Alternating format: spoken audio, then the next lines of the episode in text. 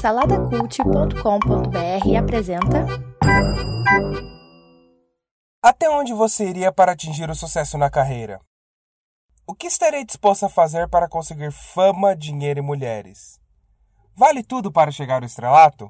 Hoje vamos conhecer a história de Fabrice Morvan e o Robert Pilatus, mundialmente conhecidos como Milli Vanilli. Eles mudaram para sempre a história da música pop mundial, mas não pela porta da frente. É uma história sobre cabelos rastafari, terninhos e ombreiras, mulheres, muitas mulheres, dinheiro, fama, mas também é uma história sobre desgraça, vergonha e tragédia. Eu sou Rodrigo Chaves e este é o A História.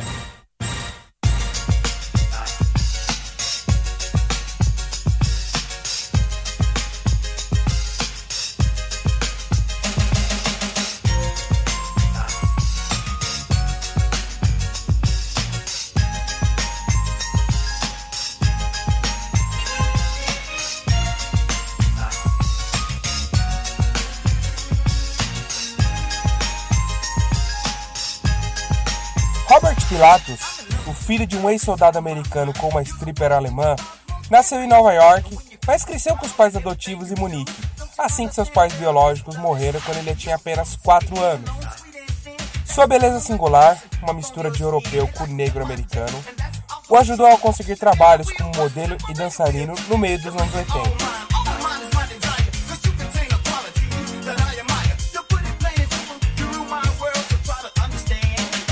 Chegou a aparecer como modelo em programas de TV na Alemanha e participou de um pequeno grupo musical chamado Dupont. Fabrice Morvan, coincidentemente um filho de soldado americano, nasceu em Guadalupe, Caribe, cresceu na França, mas se mudou para a Alemanha ainda jovem em busca de uma chance no badalado mundo artístico de Munique. Nessa vida de nômade, ele vivia dormindo em estações de trem, becos e albergues baratos comia restos de comida, mal era notado pela sociedade, apenas por policiais que viam nele sempre encrenca.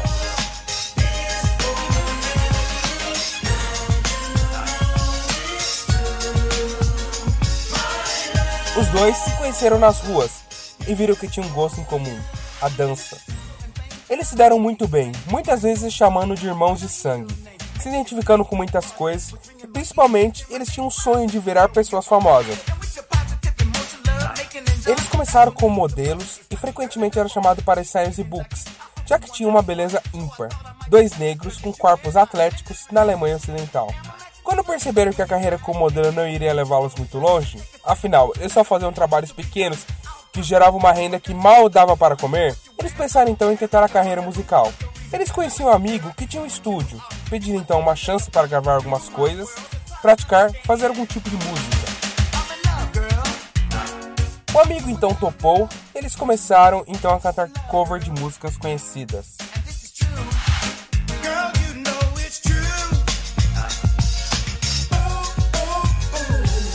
A dupla teve relativa fama na comunidade musical de Munique, o que chamou a atenção do famoso produtor Frank Farian, conhecido por ter criado o grupo Boney M, banda alemã famosa na década de 70. Especula-se que quando Frank Farian lançou pela primeira vez a canção Baby Do Wanna Bump em 1974, com o nome de Boney M, a voz na gravação era dele. Só que quando a música virou um sucesso, é que ele decidiu arranjar um grupo de dançarinos e um vocalista para inventar uma banda. Ele contratou uma agência de modelo que tivesse modelos cantores para ser o seu rosto na TV.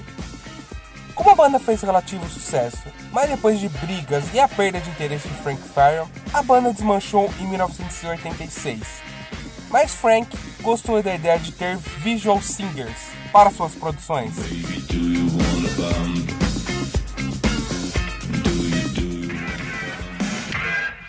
Frank Farian então convidou Fabrice Morvan e Robert Pilatus para uma sessão em seu estúdio. Tanto a dupla quanto Frank Farian ficaram impressionados. Rob e Fab por nunca terem imaginado que um dia entrariam em um estúdio de gravação profissional e estariam ao lado do famoso Frank Farian. E Frank, que viu uma beleza ímpar na dupla, uma mistura andrógena ao mesmo tempo máscula, que faria muito sucesso na Europa. O problema então foi quando eles começaram a cantar. I'm love girl. I'm so in love, girl. I'm just a love girl. Em 10 minutos, Frank percebeu que eles não tinham nenhum talento vocal. Frank tinha um single chamado Girl You Know It's True, música que ele comprou de um grupo pouco conhecido chamado Numax. Frank também tinha contrato com alguns cantores, o rapper Charles Shaw, os cantores John Davis e Brad Holloway e as irmãs gêmeas Judy e Linda Rocco. Cada um deles tinha pouco mais de 40 anos, mas eram cantores talentosíssimos. Frank então pensou como vender música para jovens com esses cantores. De um lado, ele tinha uma dupla de jovens bonitos, carismáticos, mas sem nenhum talento vocal. Do outro, ele tinha um grupo de cantores de meia idade que nunca tinham alcançado sucesso em suas carreiras, mas com belo vocal. Ele então lembrou-se de sua experiência com Bonnie M e resolveu repetir a dose. Charles Shaw faria parte de rap das músicas. Fab Morvan dublaria essa parte. Rob então dublaria as partes mais melódicas das músicas, cantadas ora por John Davis, ora por Brad Holloway. As gêmeas Judy e Linda Rocco fariam back vocal das músicas. Robert Pilates e Fabrice Morvan seriam então os cantores visuais do grupo, assim apelidados por Frank Farrell. Nasceu então o grupo Milli Vanilli.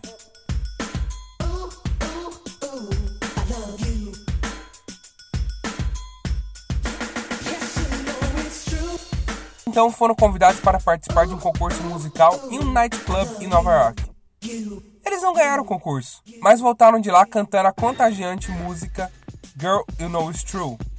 Mas o que chamou a atenção de muitas pessoas, principalmente das mulheres, foi a beleza, o charme, a sensualidade e a presença de palco de Rob Fab. Rapidamente, quando eles voltaram, se tornaram um sucesso na Alemanha.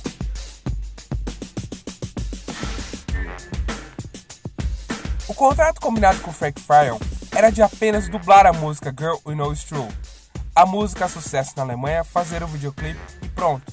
Sim, Rob e Fab apenas dublavam as músicas, eles não cantavam. Assim, com o contrato de apenas uma música, acabaria o projeto e todos ficariam felizes.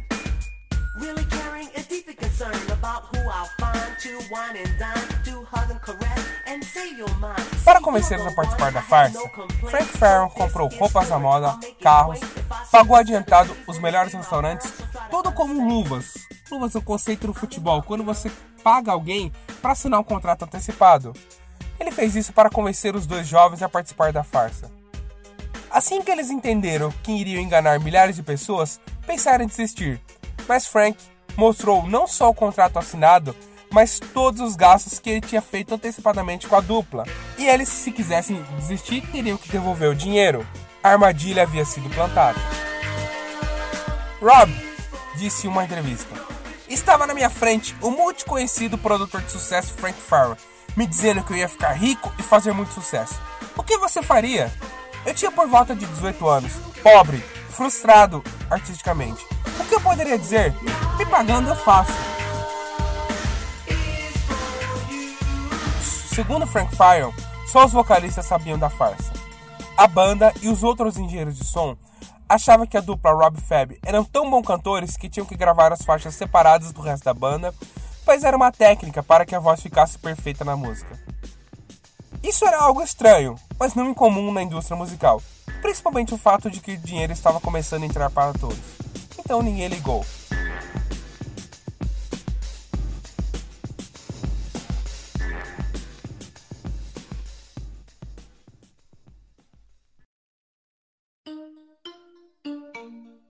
Rob e Fab então triunfaram em toda a Europa.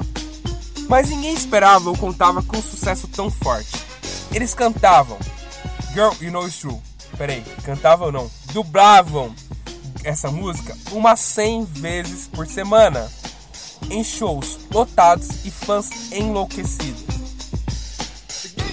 Ao invés de investir em aulas de canto para dupla, Frank queria que eles treinassem dança, que era algo que estava chamando muita atenção do público, umas 8, 9 horas por dia. Dublar também não era fácil, Eles treinavam muito e ainda em alguns shows, os verdadeiros vocalistas gravavam pré-faixas para parecer que as músicas eram apresentações ao vivo. Sim, eles dublavam também nos shows ao vivo.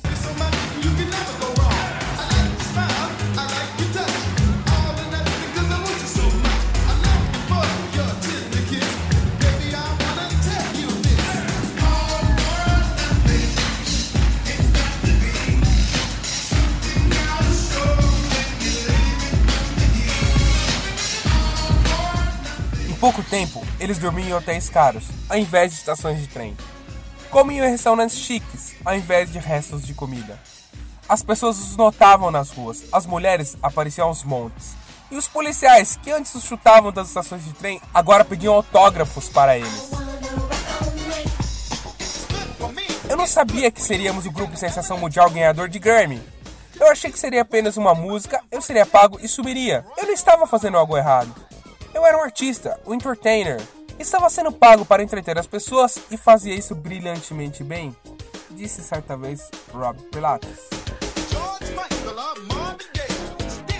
Rob e Fab tentaram mais de uma vez parar com a mentira, mas como parar algo que era o sonho de infância deles? Toda vez que Rob tentava falar com Frank sobre o que estava ocorrendo, ele vinha e dava 80 mil dólares para ele.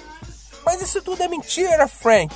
Olha aqui, essas três garotas querem dormir com vocês. Vai lá no quarto e depois a gente conversa. Dizia Frank. Mas não queremos mais! Como assim vocês não querem mais?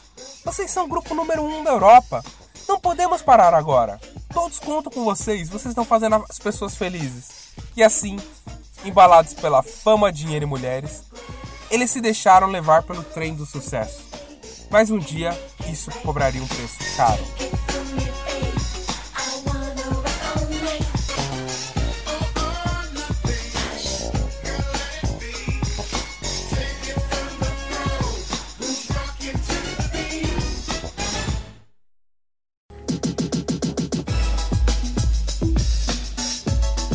Enorme sucesso da música, eles resolveram então gravar um álbum inteiro, chamado ironicamente de All or Nothing, tudo ou nada em português.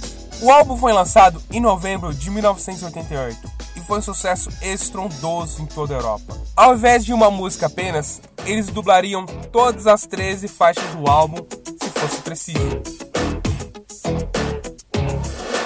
A dupla foi alavancada para o status de astros da música pop fizeram shows ao redor de toda a Europa. Durante os shows, era claro que as pessoas percebiam que eles faziam lip syncing, que é a forma para descrever o processo de sonorização que utiliza uma gravação prévia da trilha sonora e os cantores dublam. Até que era comum isso nos shows em clubes da Europa e nos Estados Unidos. Madonna e Michael Jackson, por exemplo, faziam lip syncing em alguns shows. Era até algo relativamente comum na indústria. Por isso ninguém se importava, contanto que as músicas de estúdio fossem gravadas por eles.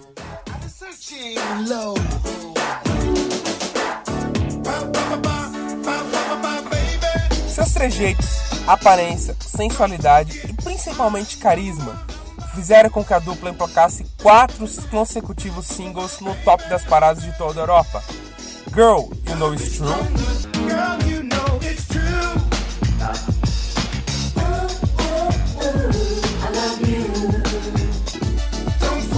Baby, Don't Forget My Number.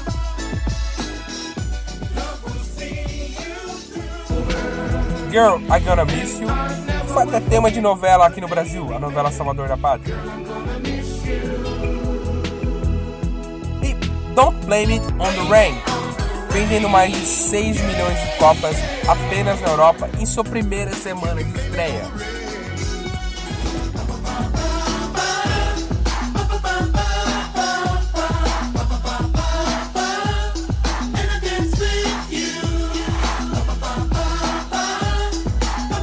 Inevitável ir para o maior mercado musical do momento, os Estados Unidos. Frank Farrell vendeu os direitos para a gravadora Arista Records, que repaginou completamente o álbum, mudou o nome do disco para a faixa título Girl You Know It's True, remixou algumas músicas, alterou o andamento de outras e em março de 1989 lançou o álbum em todo o território americano.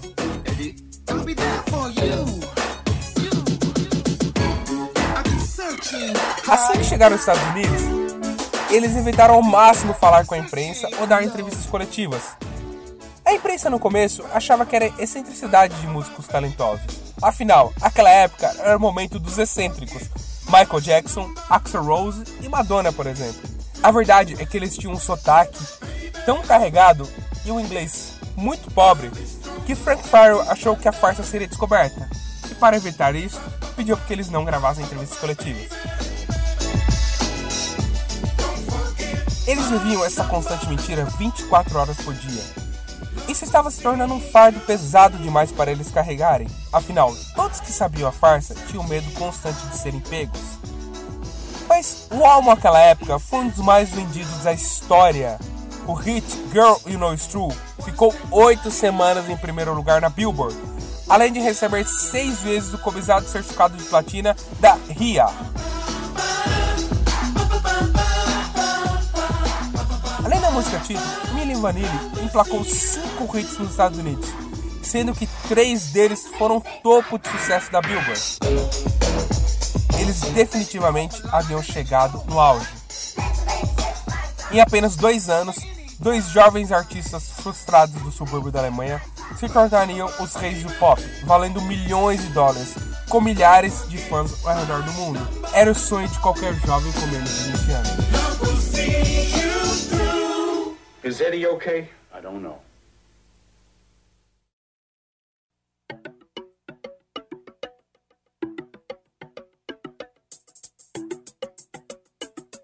Com o sucesso, também vieram os excessos. Rob ficou viciado em drogas, mulheres e na fama.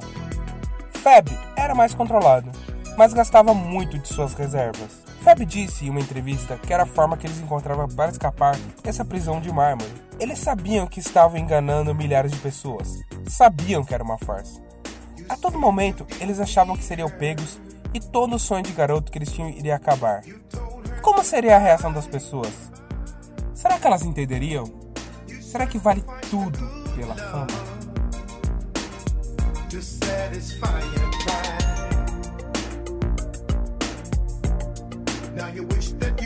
Como tudo na vida deles, o sucesso chegou rápido, assim como a desconfiança.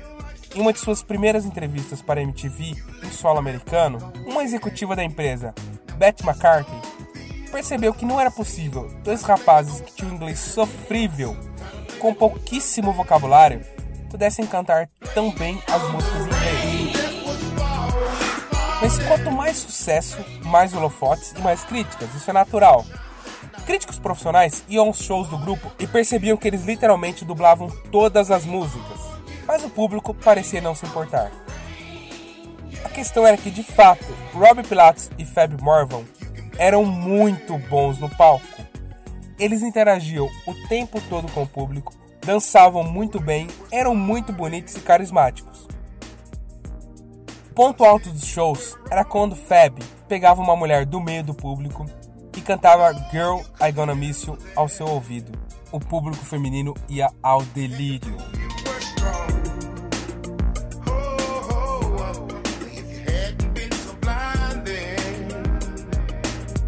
Cada dia eles faziam mais shows, cantavam e dançavam. E a gravadora então resolveu fazer uma turnê ao redor do mundo. A turnê foi uma loucura. Nova Zelândia, Singapura, América do Sul, Europa, em todos os lugares.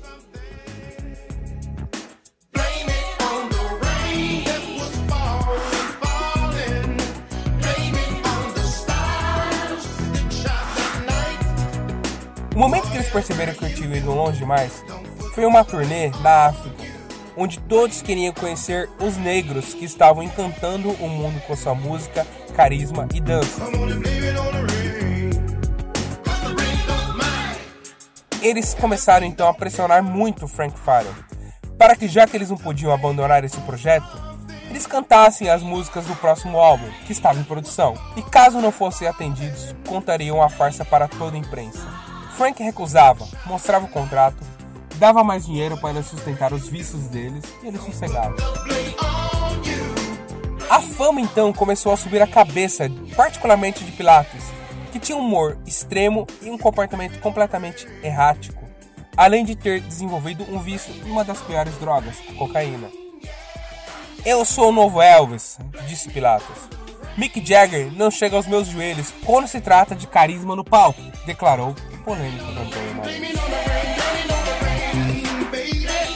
Eles estavam tão famosos que eles chegaram a um ponto que eles realmente achavam que eram os verdadeiros astros. Mas afinal, eles não eram Milli Vanilli? O que era o Milli Vanilli? As vozes marcantes, o carisma, a beleza, a dança e a sensualidade? Ou tudo isso? Será que sem os rostos de Fabrice Morvan e Robert Pilatus, o grupo teria muito sucesso? Vale tudo para alcançar o sucesso? Eles veriam que o sucesso e a fama iriam cobrar um preço muito alto.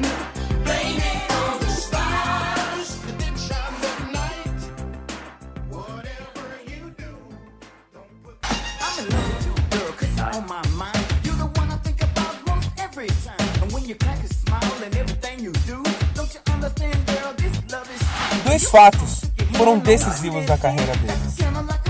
O primeiro foi um show em Bristol, Connecticut, em 1989. Durante a música Girl We Know It's True, justo essa música, o playback travou na parte onde o Rob Platts cantava Girl We Know It's True. 80 mil pessoas viram ao vivo e repetir 15 vezes.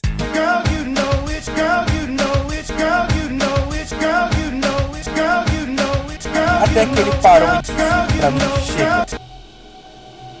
Rob correu para trás do palco, aos prantos, gritando que não queria mais voltar e não queria mais continuar aquilo. O público não percebeu nada, apenas deram risada e pediu a volta deles. Porém, no backstage, os críticos profissionais e executivos da MTV riram e começaram a desconfiar muito da dupla. Rob foi convencido pelo produtor a voltar e o público foi ao delírio e eles terminaram o show sem maiores aborrecimentos. O que aumentou ainda mais a suspeita de fraude foi as declarações do rapper Charles Shaw, que revelou ao repórter de uma pequena rádio de Nova York que Morvan e Pilatus, na realidade, não tinham cantado nenhuma música do álbum. Shaw rapidamente retirou suas afirmações. Dizem que ele recebeu um milhão e meio de dólares de franc para ficar calado.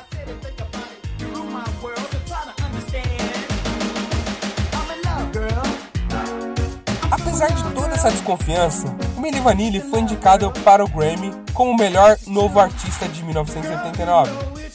Naquela altura, o disco já havia vendido 14 milhões de unidades somente nos Estados Unidos. Era um sucesso absoluto. Toda a equipe do Milli Vanilli sabia que eles não ganhariam. Tinham artistas tecnicamente muito mais talentosos que eles concorrendo ao Grammy. Artistas como Indigo Girls, Nena Cherry, Soul Soul e Tony Locke. Tudo que eles não queriam era ganhar o Grammy. Eles sabiam que se ganhassem o Grammy, tudo seriam perdidos, eles seriam descobertos. Afinal, um ganhador de Grammy naquela época recebia todos os holofotes. Todos duvidavam que Milli Vanilli iriam ganhar. Afinal, além dos concorrentes mais fortes, eles estavam com essa enorme suspeita nas costas. Mas o improvável aconteceu. And the best new artist is Milli Vanilli.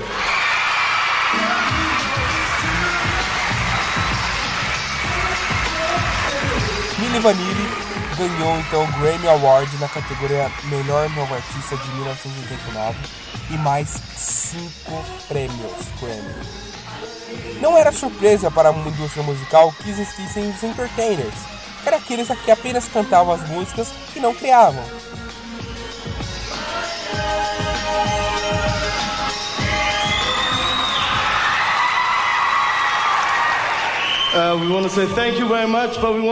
Tudo que nós queríamos era não ganhar o Grammy.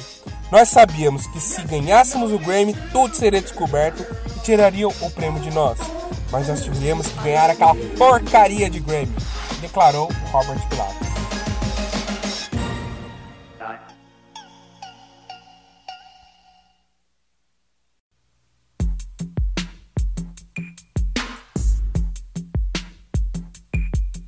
Público começou a questionar o talento da dupla e espalhou-se o rumor de que não era Morvan e Pilatus os intérpretes das músicas e que a dupla se limitava apenas a fazer uma representação. Ao contrário da versão internacional All or Nothing, os créditos para a versão americana atribuíam claramente as vozes no álbum para Morvan e Pilatus. E após o Grammy, todas as atenções se voltaram ainda mais para eles, que não estavam mais suportando viver assim. Rob se afundou ainda mais nas drogas, Fab se perdeu com cassinos e mulheres. Os programas de humor como o famoso In Living Color e talk shows como o de David Letterman começaram a fazer paródias e críticas ácidas à dupla. Foi então que Rob Pilates e Fab Marvin decidiram colocar o produtor Frank Fire na parede. Em 15 de novembro de 1990, devido às dúvidas cada vez mais crescentes a respeito da fonte de talento do grupo, bem como a assistência irritante de Marvin e Pilates para que os deixassem cantar as músicas no próximo álbum, ameaçando revelar todo o esquema, Frank demitiu os dois, chamou uma entrevista coletiva e admitiu que Rob e Fab não eram os verdadeiros intérpretes das músicas, mas sim Charlie Shaw, John Davis e Brad Holloway.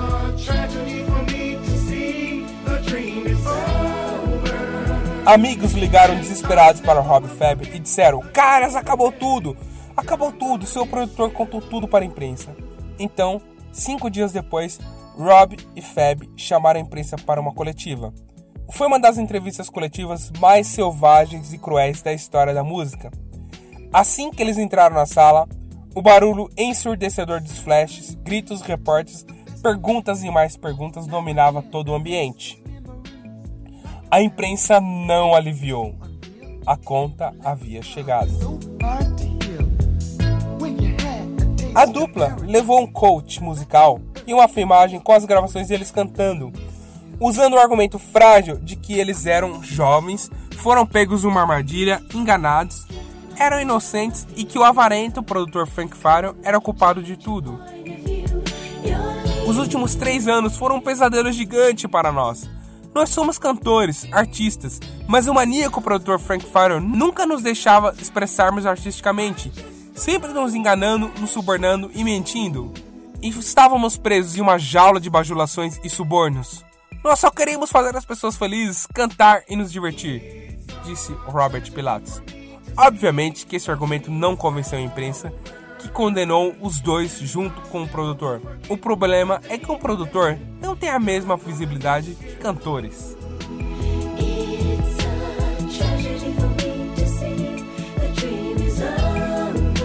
Como resultado da pressão da mídia norte-americana, o Grammy do Milli Vanilli foi retirado quatro dias depois. Ironicamente, a comissão do Grammy tinha justificado a sua decisão citando o impacto visual da dupla. Entretanto, seus três prêmios de American Music Award nunca foram cancelados devido ao fato dos organizadores concluírem que tais prêmios foram dados pelos compradores dos discos. A gravadora Arista Records os retirou do seu elenco, tal como o álbum, que teve seus masters apagados tornando o disco Girl Knows True fora de catálogo. Lojas de discos também foram proibidas de devolver suas cópias para Arista, e várias outras lojas recusaram completamente a receber de volta os discos dos seus compradores.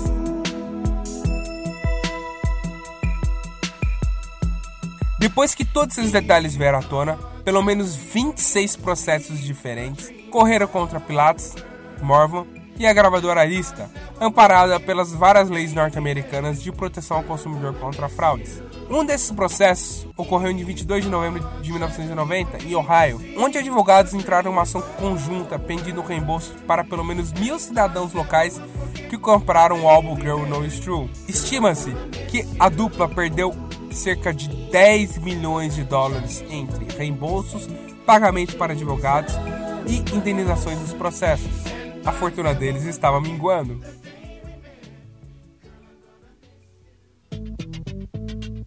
O problema é que o material do segundo álbum do Milli Vanilli já tinha sido gravado e finalizado em 1990.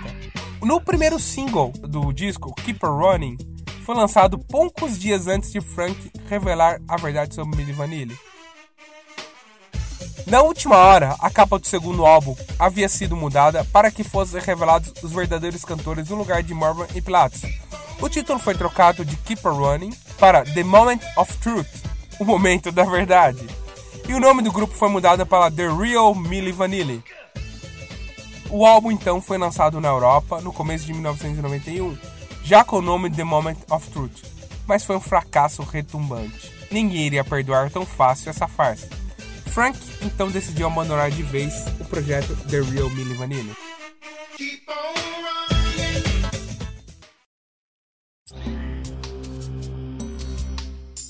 Em novembro de 91, Pilatos, que foi incapaz de lidar com a súbita desgraça, depois de misturar álcool e medicamentos prescritos, cortou um de seus pulsos em um hotel de Los Angeles e ameaçou se suicidar. Ele gritava: Importunaram minha vida, importunaram meus amigos, importunaram minha família. Estou farto disso, eu não queria magoar ninguém. Pilatos então foi levado para um centro médico e colocado em observação por quatro dias.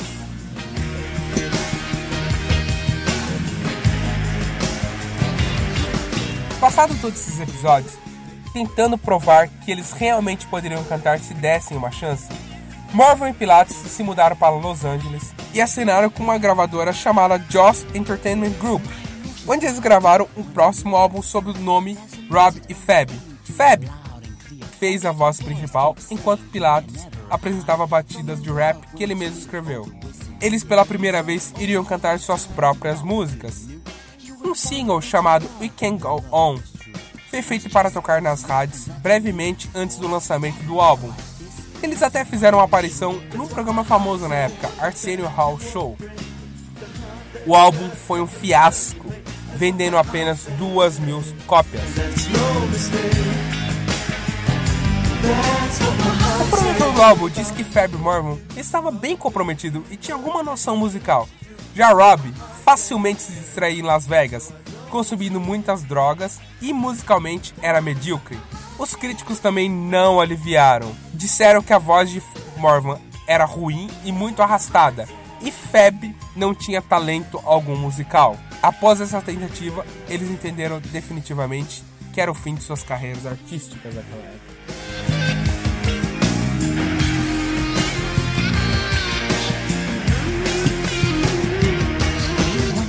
O que ocorreu não só acabou com a carreira artística de Fab e Rob, mas também com a amizade deles. Eles não suportavam mais ficar juntos. Toda vez que iam a restaurantes juntos, todos os associavam com a mentira, farsa e como eles haviam enganado milhares de fãs. Onde quer que fossem juntos eram cobrados. Assim, eles começaram a se evitar e a amizade mingou. Definitivamente era o fim de tudo para eles. Fab Morvan então se mudou para a Austrália para repensar sua vida.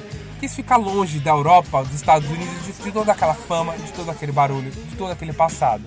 Já Pilates estava enfrentando uma série de problemas pessoais. Em 95, ele foi preso durante vários incidentes separados em Los Angeles, envolvendo assaltos, um, incluindo um que ele atacou um homem com uma luminária, vandalismo e tentativa de roubar um carro. Condenado por quatro diferentes infrações, ele foi sentenciado a vários meses de prisão em 1996.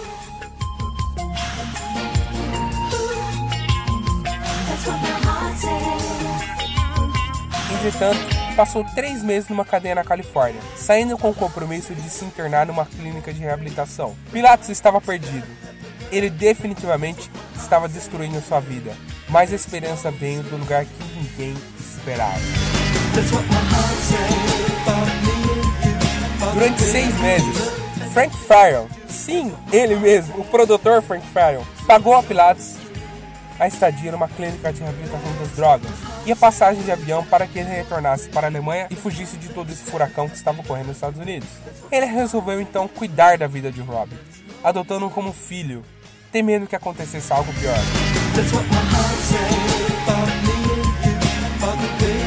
Para salvar suas carreiras após esses trágicos acontecimentos, em 1997, Farian concordou então em produzir um novo álbum do Milli Vanilli, com Marvin e Pilatos nos vocais. Esse foi o motivo principal do álbum de retorno de 1998, Back and in Attack. Até mesmo alguns dos músicos de estúdio tocaram, uma tentativa de trazer de volta a fama que eles haviam rapidamente perdido.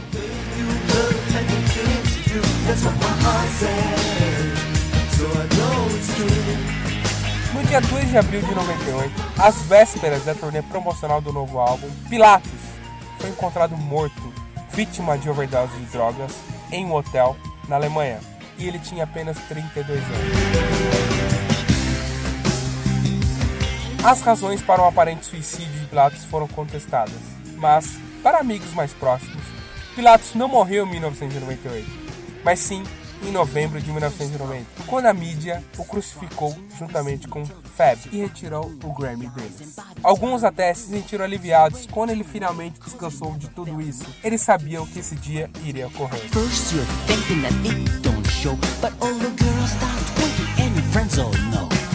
Marvin, então, vendo que toda vez que ele se aproximava de Frank ocorria uma desgraça, se afastou definitivamente desse produtor e foi viver sua vida na Austrália.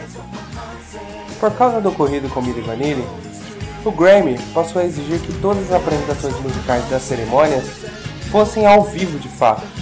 E não raro foram os artistas que filmavam e divulgavam as gravações de estúdio dos seus principais álbuns, para provar que realmente cantavam e se protegerem de eventuais problemas futuros. O Milli Vanilli conseguiu, não da forma que eles imaginaram, mas eles mudaram para sempre a história da música.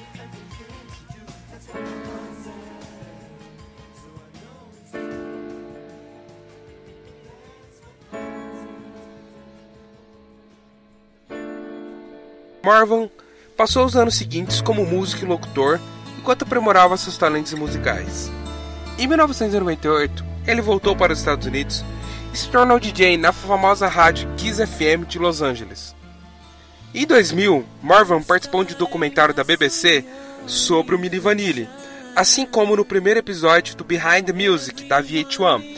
Esse documentário foi um sucesso de crítica e fez com que o interesse do público sobre o assunto voltasse. Com a popularização da internet, começaram a surgir fã-clube do Milli Vanilli, e muitas pessoas que eram muito novas na época começaram a curtir as músicas do grupo. Assim, a popularidade de Morvan cresceu muito. Morvan passou o ano de 2001 fazendo turnês ao redor dos Estados Unidos e se apresentou em 2002 no recém-inaugurado Velvet Lounge, no Hard Rock Café em, Orlando, na Flórida, para 50 mil pessoas. Em 2003, ele lançou seu primeiro álbum solo, Love Revolution.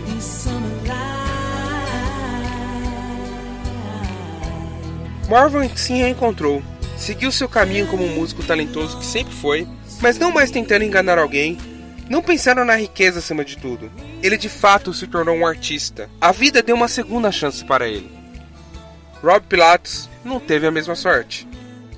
Em 2006 foi lançado o álbum Greatest Hits do Milli Vanilli, que teve uma boa vendagem e ainda por cima tinha Rob e Fab na capa, o sucesso do grupo, ironicamente, voltou mesmo após o fim. Em 2007, foi anunciado que a Universal Pictures estaria com o um projeto de um filme baseado na ascensão e queda do Milli Vanilli, incluindo a perda do Grammy, a morte de Rob Pilatos e o retorno à vida artística de Fab Marvin. Um filme sobre a trajetória de Milli Vanilli não seria um filme fácil de contar. Não seria apenas um filme sobre fama, sucesso e mulheres, nem de redenção. Seria um filme também como conquistar a fama e a riqueza acima de tudo, sobre drogas, sobre mulheres e sobre morte.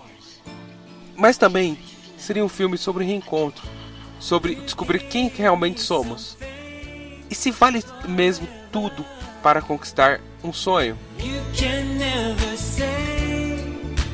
Eu sou Rodrigo Chaves e este foi o A História.